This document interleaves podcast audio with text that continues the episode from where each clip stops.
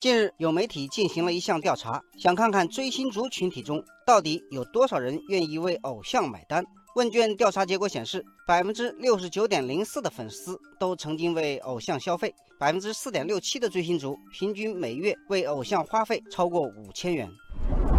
这项调查引起众多网友关注。网友海的味道说：“从调查来看，年龄越小的人越爱追星。九零后群体中，追星族占比不到三成；九五后这一比例上升到百分之五十，近七成的零零后都认为自己属于追星一族。而且其中有百分之十四点八九的人每月为追星花费五千元以上。”网友格调说：“追星也不光是年轻人的事，有三成以上的六零后每月为追星消费也超过了五千元。”网友岁月静好说：“与之相比，八零后就显得有点抠门了。他们每月为追星花费两百元以上的人还不到百分之十五。”网友蘑菇团说：“八零后大多是上有老下有小，而且没有六零后的经济基础，更没有零零后的消费勇气，在为偶像花钱时会考虑的更多，也就减少了很多不必要的开支。”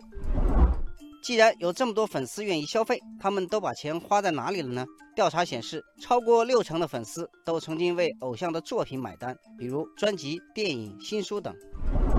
网友棉花糖说：“我家里有个柜子，里面整整齐齐摆放着我喜欢的歌手的每一张专辑、杂志。对我来说，这些都是精神食粮，已经成了生活的一部分。”网友馨香百合说：“买专辑、杂志算得上是理性消费了。我有个朋友喜欢跟着自己的偶像到处飞。”粉丝见面会和演唱会的门票动辄几千块，有一个月他为追星花掉了两万多，但他的月收入还不到八千。网友何林说，更多粉丝的钱主要花在为偶像打榜投票上面。为了让自己的偶像占据榜首，他们会通过购买很多自己可能不需要的东西来获取额外的投票机会，比如成为某个视频网站的 VIP 会员，或者大量购买某个品牌的矿泉水。前段时间，因为粉丝刷榜事件，苹果 iTunes 官方不得不把一个中国艺人的新专辑下架了。